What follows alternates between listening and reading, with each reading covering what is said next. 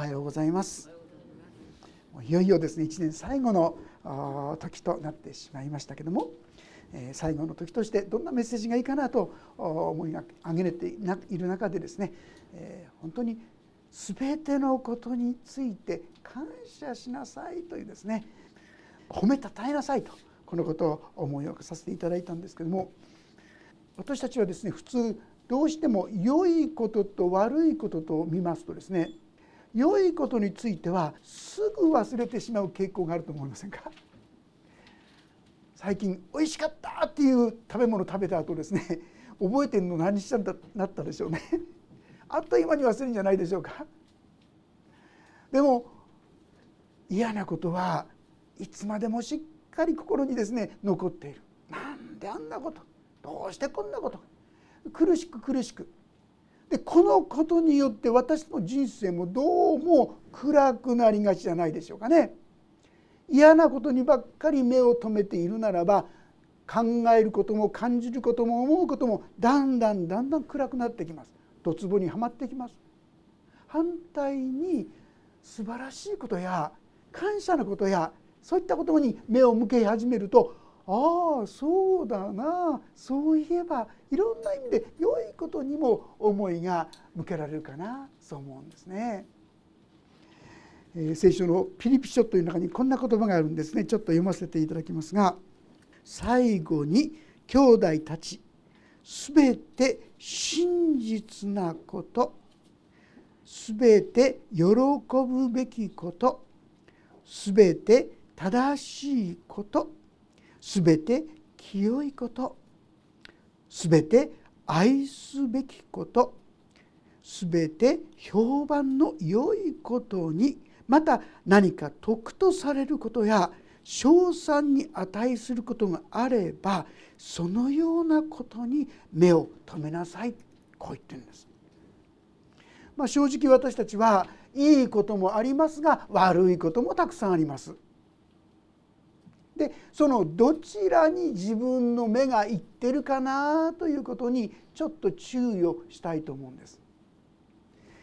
もし私たちが嫌なことやですね悲しいことやそこばっかり見ていくならばどうしたって心は塞いできますし悲しい思いが強くなります。でも反対に明るいことや希望や良いことに目を向けているとまあ、暗いものも嫌なこともあるんだけどそれはそれとしてまあまあそこそこですね心は平安になったり落ち着いたりしてくるんじゃないかと思います。実は両方とも私たちの手の中にあるんですね。明るい心になっていくことも暗い心になっていくことも自分の中にあるんです。自分がどっちを選ぶかによって自分がもっともっと暗くなるかもしれないしもっともっと明るくなるかもしれない、まあ、そういう中で今日はその明るくなっていく秘訣。それをご一緒にこの支援103編から学ばせていただきたいと思うんですね。もう一度1節2節を読ませていただきますが「我が魂よ主を褒めたたえよ。私のうちにあるすべてのものよ聖なる皆を褒めたたえよ。我が魂よ主を褒めたたえよ。主がよくしてくださったことを何一つ忘れるな。主のよくしてくださったことを何一つ忘れるな。これが私たちが明るく元気に生きることができる秘訣なんですよ。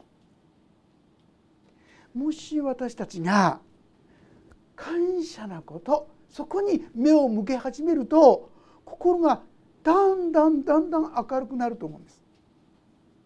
例えば今自分は生かされているそのことに目が行き始めますとだんだんと感謝の思いになっていくんではないかと思いますね。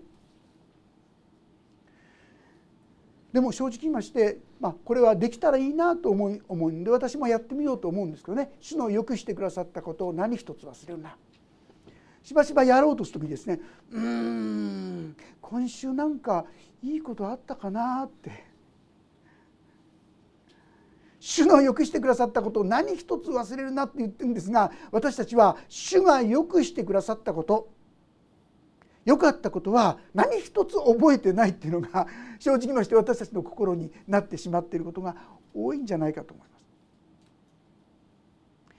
で多くの場合はもうないやいいこと何もなかったなんて暗かった私の人生暗かったなんつってですねもうそれで諦めてしまうんですがそうじゃなくてもっとよく考えてみてください。まあ、例えばですね皆さん今日生きてここに来れたってことはまず健康が守られたってことじゃないですか？いかがでしょう？そのことを感謝したことありますか？あるいは体もですねなんとか動く。あちこち痛いとかねそういうのがあるかもしれませんけどもでもなんとか動くじゃないか。そのことを感謝してますかね？それとも痛いところばっかり目を留めてああなんでこんな体なんだって言ってですねただ悔やむでしょうかね？私たちはよくしてくださった。そういうことを感謝する習慣というものを身につけさせていただくことが大切かな。あ今日もご飯食べた。当たり前。当たり前と思ってる限り感謝は出てきませんよね。でもああもし天候が守られなくてですよ。飢饉だったら食べるものがなかったかもしれなかったら本当にああそのことは感謝だなって思えるじゃないですか。当たり前と思ったら何一つ感謝が出てこないんですが受けているということに目が向き始めるとああ感謝だよな動かないよりは動くよなまあ私もですねこの首の手術をしていれば正直言いますとずっとですね片方に重みがですね10キロか15キロか分かりません。それがバッて置かれている感じがあるんです。で昔はですねいつも「これが取れたらな取れたらな」って思ってましたね。そうすると感謝にならないでしょ。でもあ今でも動くじゃないか、まあ、これが平常として受け取るとですねあでもこれもできるしあれもできるしあんなこともこんなことも同じ状態でもそのことをですね喜び感謝することもできるんですよ。でも反対にそれを「なんでこうなんだああなんだ」とつぶやいて文句を言うこともできるんですよ。私たちはどっちを選んでいるでしょうかね。その選び方によって私たちの人生が明るくなっていくのか元気になっていくのか暗く落ち込んでいくのかこの大きな違いがあること。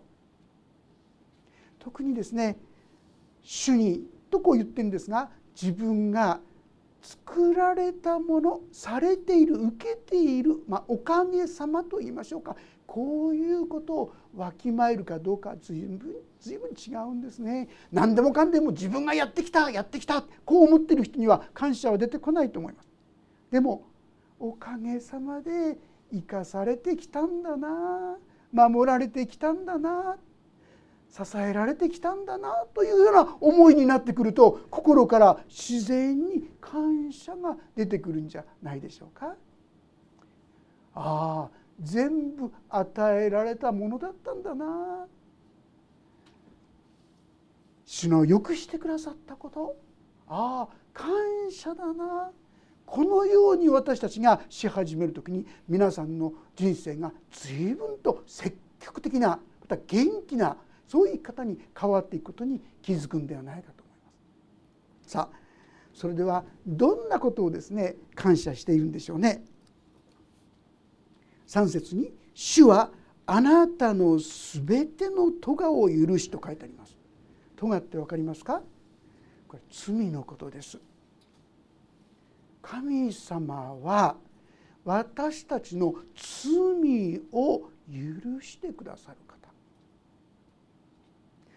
まあクリスマスをですね先週までお祝いしたわけですがクリスマスとは私たちの罪の身代わりとなるためにイエス・キリストがこの世に来てくださったそのお祝いですよね。そしてイエス・キリストは十字架にかかってそうして私たちの罪の許しを成し遂げてくださったんです。私たちは誰でも許される存在になったんですね。感謝じゃないですか。でもこのことを忘れてるともちろん感謝なんかできないと思いますね。まあ、このことがですね意味が本当に分かるのは私たちが召されて神の前に立つ時だと思いますね。人は一度死ぬことと死んだ後に裁きを受けることは免れないと書いてあるんですね。まあ、皆さんがですね天の裁きの前に神の前に立った時にもし皆さんがイエス・キリストを自分の罪からの救い主として信じておられたとするなら皆さんの罪は聖書によれば許されているって書いてありますよね。イエス・キリストを罪からの救い主として信じただけでですよ罪許されているそして永遠の命を持っているこういうんですが果たして皆さん本当にそう思ってますか？そのことを本当に感謝してるかって言いますとちょっとクエスチョンやですねそうかなっていう疑いも持ちながら歩んでる方も多いかもしれません。でそういう意味では皆さんが天の御国その裁きを受ける時に皆さんはそのことの意味がよく分かってくると思います。例えばこの世でもですね自分が裁判を受けるとなったら辛いことじゃないですか。主文なんて言われてねいろいろこう自分がやってきたいろんなことを咎め立てられたらしたらどうですか？立派に歩んできたとは言ってても正直言って厳密に裁かれたらもう裁きはいっぱいじゃないでしょうかある人言いました一人の人が運転するとですね1回で1時間で約20回から30回ぐらいの違反をしてるって言うんですね。もし咎められたらですね私たちは立つことできないですよ。ところが、まあ、天の御国に行ったらですね私たちのその全部暴かれるわけでしょ神様全部知ってるわけでしょでもし皆さんがそこに立った時に誰の誰それ。あなたは何年何月何日 A さんに対してこんな優しい言葉をかけてくれた？そんなことやったかな？何年何月何日あなたは B さんに対して B さんが困っている時にこんな助けをしてくれた。何年何月あなたはこんな苦しい時になお他の人の手助けをした。この人にはしもべだからといって水をあげてくれた。えー、そんなことまで言われるの？次々次々となんかこうですね恥ずかしくなるような褒めお褒めの言葉が出てくるわけですよ。そしてさていよいよ自分が暴かれるかな。あれもやったしこうもあったしこんなこと考えたしあんなこと考えたしさあ次と思ったら裁判官が「以上!」以上っていろいろやってきてるんですけどねっていやでもこの表に何にも書いてないよイエス・キリストを信じたということはそういうことなんですよ。本当にもはやあなたは裁かれない全部許されているこれが神の恵み。まあと言われてもなかなかピンとこないかもしれませんけども、まあ、日本でも恩赦っていう制度がありますね。天皇が即位したとかなんか特別なことがあった時にですね、えー、特別に刑を受けてる人たちを許すっていうそういうものがあるんです。突然ですねあと刑期が2年ほど残ってるなんていう人がですねあなたはきちんとよくここでですね刑罰を受けてやってるからあなたはその2年の刑務所での生活を免除する。えー、本当ですか？いいんですか？ちょっとびっくりするんじゃないかと思うんですがこれがあなたが神の前に出た時の言葉であり対処なんですよ。あなたはもはや神様によって裁かれないどうしてですか？だってそのためにイエス様が身代わりの十字架を罰をもう受けてくださったからなんですね。えー、十字架ってそんな大きな意味があったのか。その通りです。ただそのことが本当に分かるのはめっ時におそらく私が三国に帰って裁きを受けるその時あれ本当に裁かれないんだな。そして永遠の祝福永遠の栄光がですねなお私たちに待っている。こういうとんでもないすごい世界にたってたイエス・キリストを信じる。救い主として信じる。それだけで与えられたんだな。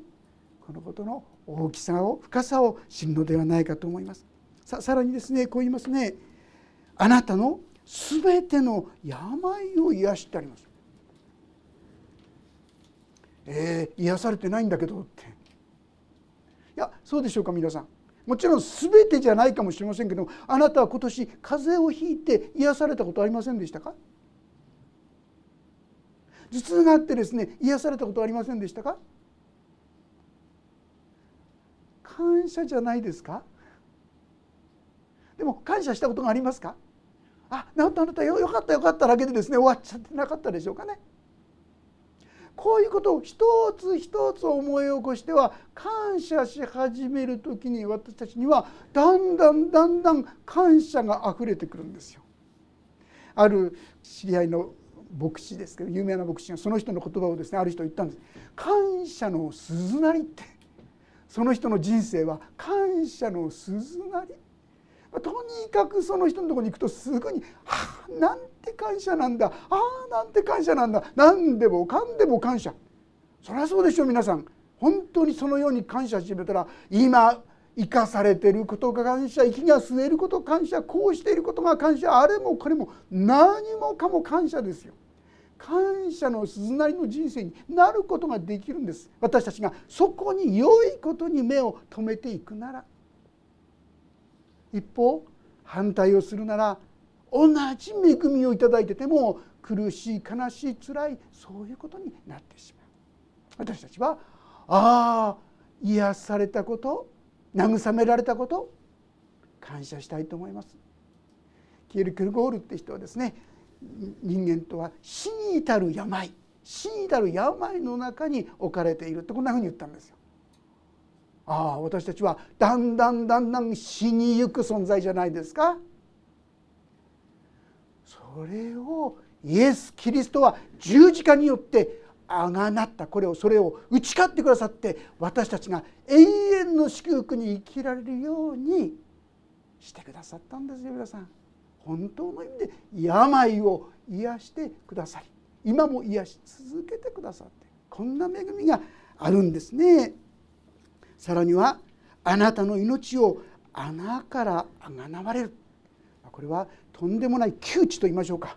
とんでもないこうね例えば今年ですね皆さんあもう一歩で事故ってるとこだった。そんなことなかったですか？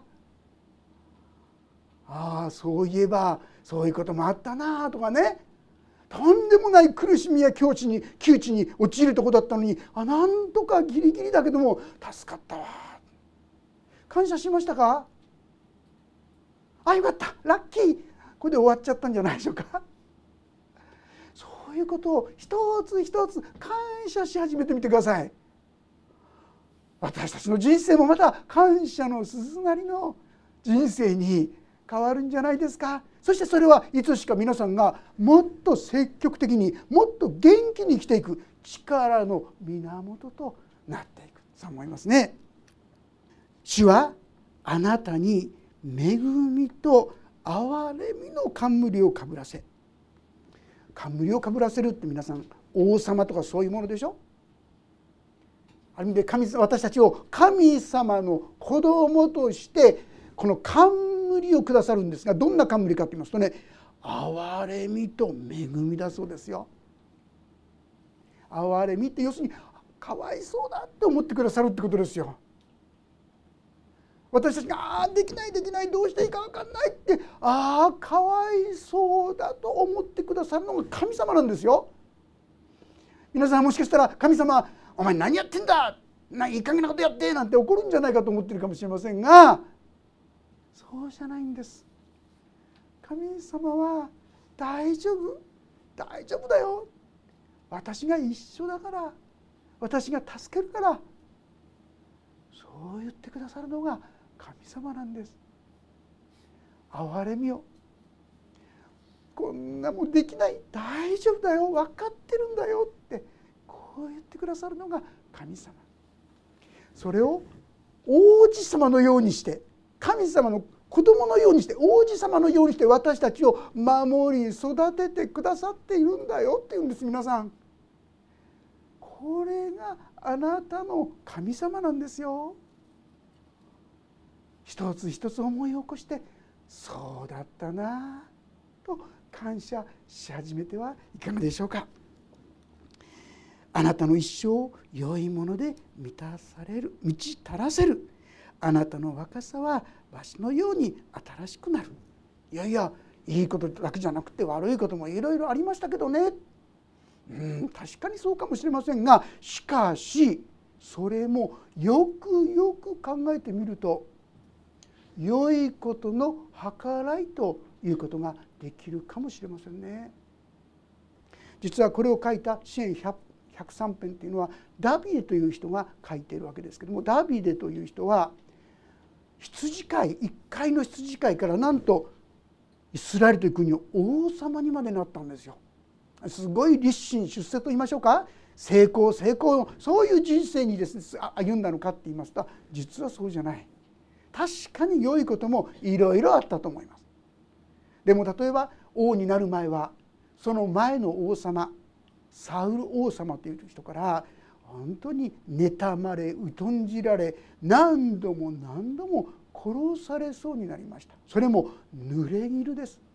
一生懸命サウル王様のためにいろいろやってるのにそれが報いられるばかりかそのことのゆえにかえって殺されようとするような理不尽な扱いを何度も何度も何度も受けてきたんですよ。ところがこのダビデが学んだことはその悪いことに目を留めるんじゃなくてでもそっから私は救い出されて今こうしてあるじゃないか感謝の方に目を向けたんですよ。私たちもですねそういう生き方が必要じゃないでしょうか。そしてそのように歩むものを神様は決して疎んじられない。神様はただ意地悪してるんじゃないんです。もう開けなくて結構ですが聖書の中にこんな言葉があります読ませていただきますとヘブル書の12章の11節というところの言葉なんですが「すべての訓練はその時は喜ばしいものではなくかえって悲しく苦しく思われるものですが後になるとこれによって鍛えられた人々に義という平安の実を結ばせます」我が子よ主の訓練を軽んじてはならない。主に叱られて気落ちしてはならない。主はその愛する者を訓練し受け入れる全ての子に鞭を加えられるからである。皆さん神様はただあなたをいじめようとなんか絶対してません。神を信じた。自分の罪からの救い主としてイエス・キリストを信じた者にただ意地悪を苦しめようなんかしてないです。ただそのことを通して私たちがもっと成長できる時にあえてその苦しみをお許しになることがあるんですね。まあ、筋肉って皆さん使わなければ成長していかないってご存知ですか？くら筋肉の元と言いましょうかあってもこれを訓練しなかったら筋肉の力が出てこないんです。でこれは多少の負荷をかけないとここは成長していかない実は私たちもさまざまな苦しみや困難これが私たちを成長させるんですよですからよく昔から「苦労は糧でもしろ」とかね「可愛い子には旅させろ」なんていう言葉言ったりしますけども確かに苦しみは一時は苦しい。でもそれを超えた時にその人はすがすがしい。本当に平安な義の実を結ばせる。ああそのためなんだ。神様はちゃんと限界をご存知ですよ。皆さんが耐えることのできないような試練に合わせるようなことはなさいません。いやむしろ試練とともに脱出の道をも備えてくださると言ってるんです。この神様が一緒だと思うならあそっかちょっと安心できるんじゃないかと思います。さあそういうことで感謝をしているんですが何よりも感謝なことは一番最初にお話ししたこの「咎を許しあなたの罪が本当に許されている」このことをしっかり受け取ってほしいんです。多くの人がね在籍感というものによって苛まれてますよ。持つ必要ないんですよ在籍感なんて。許されてるんですから。ところがね私たちには邪悪な良心というのがあるんですね。ご一緒にちょっと開けてみたいんですがヘブル人への手紙10章。ヘブル人への手紙10章22節と19節そこをちょっと読んでみたいんですが19節22節でいいですね。ヘブル人への手紙10章の19節ページ450ページです。開けられた方はご一緒に読んでみたいと思います。よろしいでしょうか。それでは見しましょう。3はいこういうわけで兄弟たち私たちはイエスの血によって大胆に聖女に入ることができます。神の聖女要するに神様のところに行くことができる入ることができる神様と交わることができる私たちはイエス様の血イエス様の十字架を受け止める時信じる時にあなたの罪は100%許されるそしてあなたは神と交わることができるようになるこういうんです。でさらに22節読みましょう。3はい。心に血が振りかけられて邪悪な良心を清められ体を清い水で洗われ全く信仰を持って真心から神に近づこうではありませんか。心に血が振りかけられて御子イエスの血は全ての罪からあなた方を清めます。これが聖書のお約束です。イエス・キリストの十字架が私のためだったと信じる者にはその血流された血によってその罪が全部許される。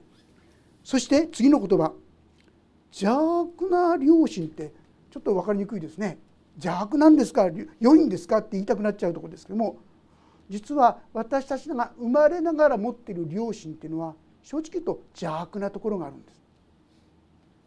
まあ、今言った例えば神の言葉に対してはそれをですね妨げようとする。受け入れさせないようとする。神様が許すって言ってるのにいやそんな簡単に許されるもんじゃないとかですね。あなたはすでに愛されているって言ってもいや私は愛されるようなことをしてないしとかね。邪悪な良心が皆さんの心に語ることなんですそれは清められてあ本当に許されるんだって分かると「ハレルヤ神様感謝します」と言ってですね喜びが皆さんのうちから湧き上がってきます。でも邪悪な良心に支配されちゃうといやこんな私はそんな恵みに預かれるはずがないしそんな良いものをいただけるはずがないとマイナスにマイナスに向かっちゃう。でもそれは清められる地上を仰ぐと清められるそればかりか今日ですね洗礼式が行われますけども体を清い水で洗われ全く信仰を持って真心から神に近づこうではありませんか。私たちはイエス様の父親で罪が全部許されてだから何一つと咎がない罪がないそういう人だったら大胆に神様のもとに行けると思いませんか。神様から恵みをふんだんにいただくことができると思いませんか？そうなるよ。いやそうなっているよと聖書は言ってるんですが邪悪な両親は時々「いやあなたはまだまだね」とかね「そんな簡単じゃないよ」とかですね。いろんなことをささやくかもしれません。どうぞ御言葉は御子イエスの血は全ての罪からあなた方を清める。このことをですねもっとはっきりと受け止めていただきたい。そしてこのことをですねもっと細かく説明しているのが8節からちょっと読んでみたいんですが103編の8節であります。ちょっと読ませていただきます。103編8節。主は憐れみ深く情け深い。怒るのに遅く恵み豊かである。神様はどういう方か。それは憐れみ深いっていうんですよ皆さん。あなたがどんなに弱いかどんなに悲しく苦しんでいるものか憐れんでくださる方だっていうんです。そして情け深いんだ。さらに次怒るのに遅く。時々「えそうなの?」って「神様裁くんじゃないの?」って。もしですよ神様がもう気短な人ですね。すぐ裁くんだったら私たちもう生きてないでしょ。悪いことした瞬間にバーンってもうもう消滅してますよね。裁かれてますよ。今もうある意味でノーノーと生きられるっていうのは延期されてるからなんです。延期されてる。忍耐してくださってる。待ってくださってる。怒るのに遅いからなんですよ。時々皆さん思うかも。なんでこんなひどいことしてるあの人のこと神様生きてるんだったらなんでもっと早く罰しないの？って。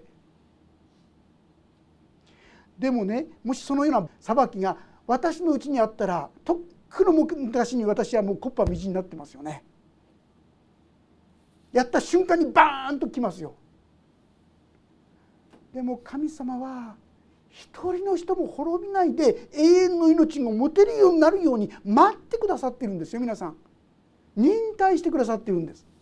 いつしかその人が悔い改めて神のと共に歩むように道を改めることを待っているんですよ。裁きを遅くしてくださっているんです。神様をある方は侮るかも。ああどうせ神様なんてそんな何もしないわ。なんてね思っている方いるかもしれませんがその人は終わりの日の裁きを恐れなければならないと思います。その時にはかっちり正しい裁きがなされます。人は一度死ぬことと死んだ後に裁きを受けることは免れないと書いてあります。でもその猶予されている期間の中でああ本当に私は罪があった罪人だった裁かれねばならないものだったでも私の身代わりにイエス様が来てくださったんですね。ありがとうございますと言ってこの方の許しを救いを受け入れた人はその瞬間から罪が全部清められるんです。ありえないことだと思いますが本当にそうなるんですそのことの説明がこの後に続きますがその前にもうちょっと読んでいきますが10節私の罪に従って私たちを扱うことをせず私の咎に従って私たちに報いをされることもない。神様って怖い方厳しい方って思ってる方。神様はね私たちの罪とか弱さとか汚れとかそういうものに従って裁くことはしないよって言ってるんです。かえって憐れみの目を持って私たちを導いているんだよこいつは普段から悪いことばっかりやってるからこのやつ許さんと私たちが思う時にも神様はその人が悔い改めるのを待っているんですよ。そういうふうに扱っていてくださるんです。やがての日には本当の裁きが来ます。それは正しい裁きです。今の世界だったら冤罪っていうのがありますがその時の裁きは本物の裁きです。正しい裁きです。でもいつでも自分の罪を認め本当に私はそうだったと正直に神様に認める人私はあなたの罪を見過ごした。もう許したとこう言ってくださるんですね。これこそ私たちが受ける本当の祝福喜ぶべきことということができると思います。そして11節天が地よりはるかに高いように未恵みは主を恐れる者の上に大きい皆さん神を恐れる神の裁きを恐れる人を恐れる人はたくさんいますよね。権威とか暴力とかですねいろんなものを恐れる人多いですよ。でも神を恐れてないことが多いですよね。もっと言うと神を恐れないので人を恐れるんですよ。本当の意味で神を恐れたら何にも恐れるものはないですよ。皆人間罪人にすんない人間のなさるやることなんです。でその神を恐れるもの。ああ神様私はそういう罪人です。ああ私はそういう汚れたものです。醜いことをしてきたものです。裁かれて当然のものですともし神の前に出るならばその人に神の恵みは大きいんですよ。こんな私神の前にそのようにへりくだるものに気が付くとあれ？あれ？あれ？気が付いたら神様の恵みでいっぱいだった。神様は神を恐れる者に恵みを注がれる。この秘訣学んでくだ知ってくださいね。神を恐れるこれが祝福の秘訣なんです。次のところ。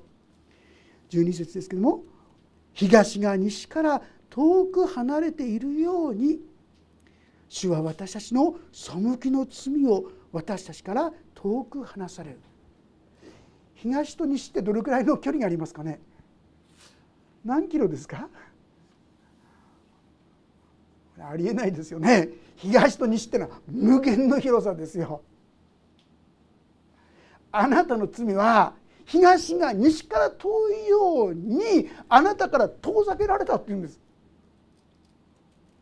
イエス・キリストを信じた者の罪はあなたから東が西から遠いように完璧に離されたっていうんですだから私たちは感謝していいんですよ。時々ねなんかこう神様の前にへりくだったつもりでいやこんな私なんか神様の恵みを受ける資格ないから私はもう悪いことばっかりやってんでとかこれあの本当の謙遜じゃないんですよ。こんなひどいものだけどもう神様の許しは絶大これが神様が喜んでくださる受け取り方なんですね。そうする時に私たちの心は「ハレルヤ」本当に喜んで感謝して生きられるようなんです。でも自分みたいなもんダメだ。そんな神様の祝福なんてとんでもない。もう小さく小さくこのように歩かなくちゃなんて。こんな生き方を神様ちっとも喜んでないんですよ。私たちは大胆に許され愛され受け入れたことを本当に喜んで歩むように。どうして？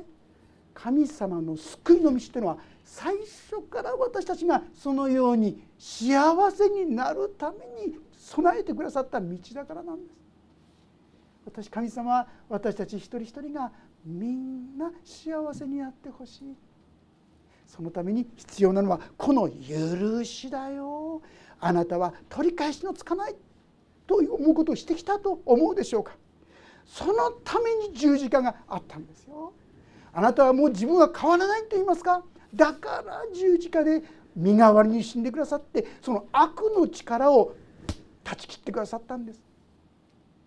私たちがそこから一歩立ち上がって神を信じ神と共に歩めるようになるため本当の幸せを売るためだったんです。そのためにああ全ての咎を私はもう許されたんだな。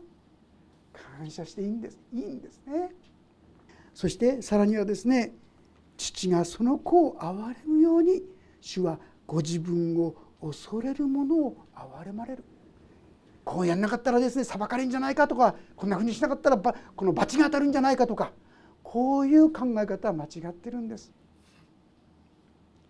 神様は親がね子供を見る時にもう1歳の子供がですねよちよち歩いあのこうやっと歩けるかどうかに歩いてですね一歩歩いて二歩歩いて倒れちゃったら「お前何やってるか!」って怒りますかああ歩けたねよかったねよくできたねって言って褒めてくれるんじゃないですか？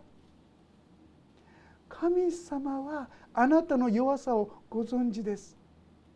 そしてそれを憐れんでくださる。責められてないんです。これがあなたの神様なんです。罪許された者に神様はそのように憐れみ深くそのように親しく望んでくださるんです。この神様をしっかりと共に受け止めていきたいと思います。14節では「主は私たちの成り立ちを知り私たちが土の塵に過ぎないことを心に留めてくださるとあります。私たちの弱さをご存知なんですよ。頑張りたいんだけど頑張れないんです神様。これでいいんです。分かってるよ。分かってるよ。だから私はあなたに精霊神の力を注ぐんだよ。私は許せないんです。分かってるよ。だからあなたのその肉親の代わりに私が十字架にかかったんだよ。私たちの弱さを全部受け止めてそして愛して受け入れて導いてくださる。このことを本当に思い起こすことができるなら主を感謝します。何があっても主を感謝しますってまず祈れるんじゃないですか。我が魂を主を褒めたたえよ主のよくしてくださったことを何一つ忘れるな。ああこんな私でも神様許してくださるんですね。愛してくださるんですね。後悔ってたっといと言ってくださるんですね。そんな祈りが皆さんの口から出始める時に皆さんの心はどんどんどんどん元気になって明るくなってそしてああ幸せだなって思えるような心人に変えていってくださる。これが私たちの神様。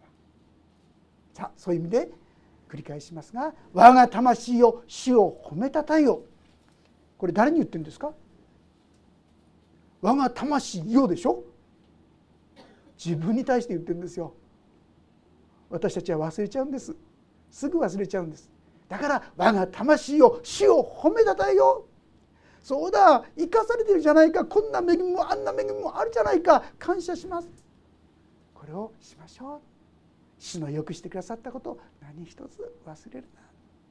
この時に同じ人生が暗闇の人生から誠に光の人生に変わり始めることを私たちは体験していくのではないかと思います。この恵みともに年末もそして新しい年も共に預かっていけたらと思います。お祈りをいたします。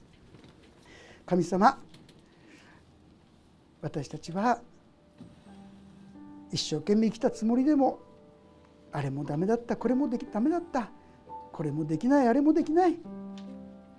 本当に嘆くことがたくさんあります。でもしよあなたはそんな私たちに光を灯してくださいました。安心しなさい。それは全部私が受けたよと。そして私たちがそこから立ち上がって神様あなたと共に歩むことができるように道を開いてくださっていることありがとうございます。どうかお伝えくださったお一人お一人が主をあなたに心を向けてああこんな私も許されていいんだ。愛されていいんだ。その言葉に耳を傾けさせてくださるように。そしてその心に言うに言われぬ平安。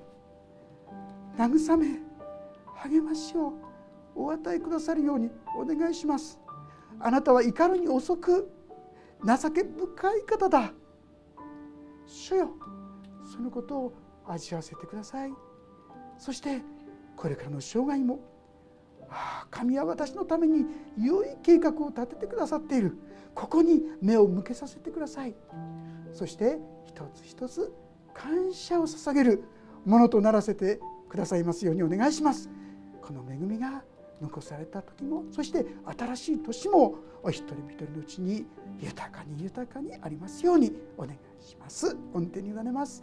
イエス・キリストの皆によって祈ります。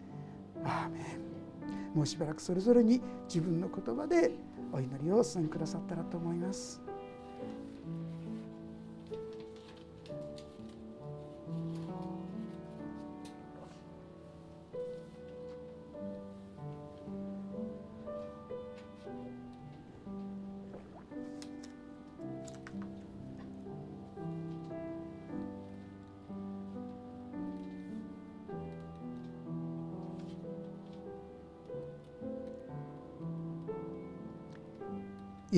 ス・トの皆によって。